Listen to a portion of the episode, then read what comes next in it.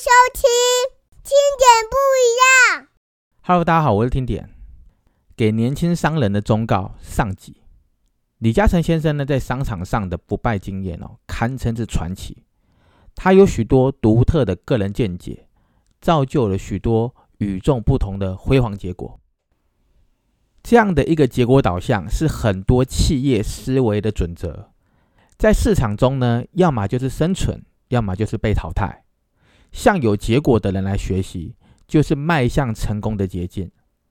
今天听点呢，就想来跟大家分享一些听点整理出来李嘉诚先生对于创业、经商的一些见解和名言，让我们一起来探究一下这位李超人的脑袋里到底跟我们平常人想的有什么不一样。接下来呢，我们就一起来吸收这一位传奇人物脑中的精华吧。给年轻商人的忠告，首先第一个，在我心目中，无论你是怎么样的肤色，无论你是怎么样的国籍，只要你对公司是有贡献的、忠诚的、肯做事的、有归属感的、有长期的打算，我就会帮他慢慢的往核心的路上来铺路。这是我们公司一项的政策。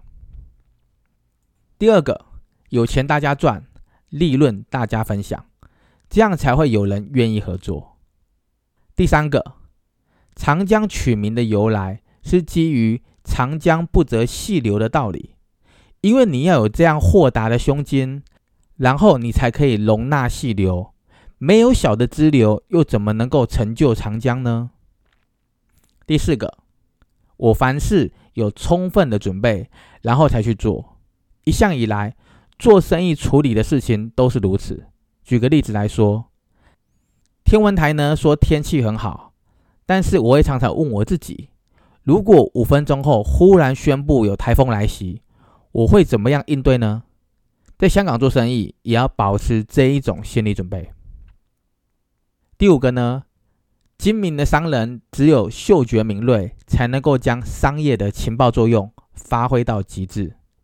那一种感觉迟钝哦，闭门自锁的公司老板常常会没有作为的。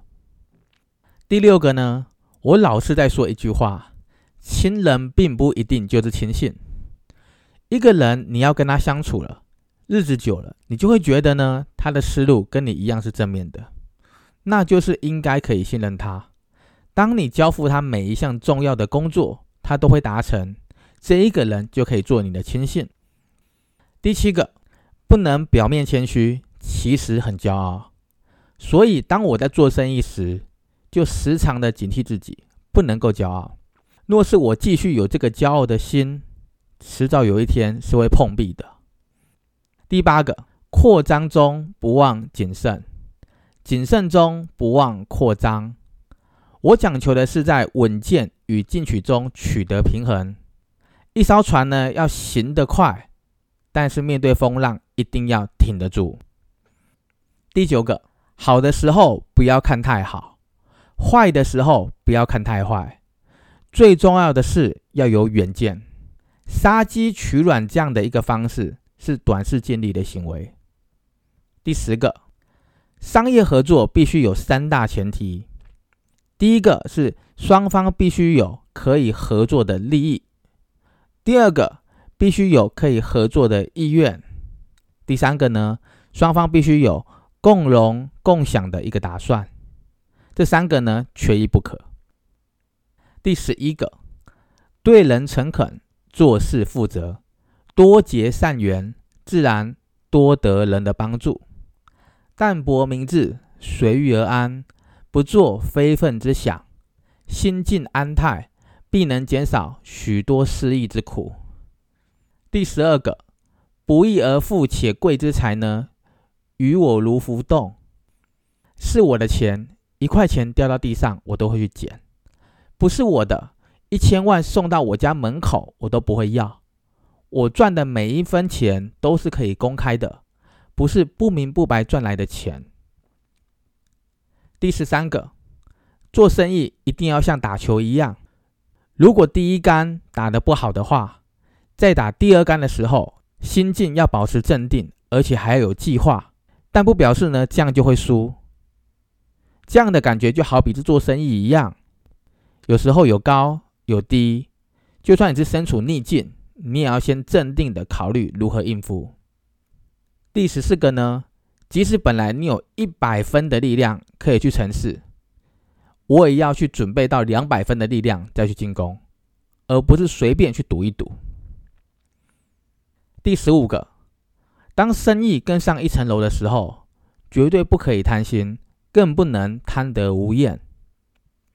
第十六个，任何一种行业如果产生了一窝蜂的趋势，过度的发展，就会造成了摧残。第十七个，随时留意身边有没有生意可以做，把握海浪提升的起点。遇到不寻常的事情发生的时候，立即要跟赚钱做联想。你下手的越快越好，这就是生意人应该具备的素质。第十八个。从历史上来看，资源贫乏的国家不一定衰落。第十九个，假如今天没有这么多人替我办事，我就算有三头六臂，也没有办法去应付这么多的事情。所以呢，成就事业最关键的就是要有人能够帮助你，乐意跟你工作。这个就是我的哲学。第二十个，你们不要老是提防我，我算什么超人？是大家同心协力的结果，因为我身边有三百位虎将，其中一百人是外国人，两百人是年富力强的香港人。第二十一个，精明的商家可以将商业的意识渗透到生活的每一件事情当中，甚至是在一举手一投足之间。然而呢，充满商业细胞的商人，赚钱可以说是无处不在、无时不在的。第二十二个，我十七岁的时候就开始做批发的推销员，就能够更加的体会赚钱的不容易，生活的艰辛。别人做了八个小时，我就去做十六个小时。第二十三个，一个总司令是一个集团军的统帅，拿起机关枪哦，总是赢不过那些机关枪手。走到炮兵队操作大炮也不如炮兵，但是作为集团军的总司令，不要管这些，只要懂得运用战略便可以了。所以呢，整个组织适才适任是十分重要的。第二十四个，人才取之不尽，用之不竭。你对人好，人家自然会对你好。世界上呢，任何人都可以成为你的核心人物。第二十五个，知人善任。大多数的人都会有部分的长处和部分的短处，各尽所能，各得所需，以量才而用为原则。第二十六个，可以毫不夸张的说，一个大企业就像一个大家庭，每一个员工都是家庭的一份子，就凭他们对整个家庭的巨大贡献。他们也实在应该取其所得。与其说是公司养活了员工，不如应该反过来说，是员工养活了整个公司。公司应该多多的谢谢他们才对。第二十七个，不为五斗米折腰的人，在哪里都是有的。你千万不要去伤害别人的自尊和尊严。自尊和尊严是非常脆弱的。经不起任何的伤害。第二十八个，在我的企业里面，员工的流失以及跳槽率是非常非常低的，而且我从来没有出现过罢工潮。最主要的原因是因为员工很有归属感，万众一心。第二十九个，我们的社会中哦，没有大学文凭。白手起家，最后成就大业的人可以说是不计其数，其中优秀的企业家群体更是引人注目。他们通过自己的活动为社会产生贡献，社会也回报他们以崇高的荣誉和巨额的财富。第三十个，我从不间断阅读新科技、新知识的一些书籍。才能不至于因为不了解新的资讯和时代的潮流脱节。第三十一个，人要去求生意来做，就是比较难的。生意跑来找你，你就容易做。如何才能够让生意来找你呢？那就是要靠朋友。如何结交朋友呢？那就是要善待他人，充分考虑到对方的利益。第三十二个，在金钱以外的思想，需要保留一点自己值得自傲的地方，人生活的才会更加的有意义。第三十三个，以往呢，我是百分之九十九在教孩子做人生的道理，但是现在有时候会跟他们谈谈生意，大约三分之一是谈生意，三分之二还是教他们做人的道理，因为呢，世间钱。才是大学问啊！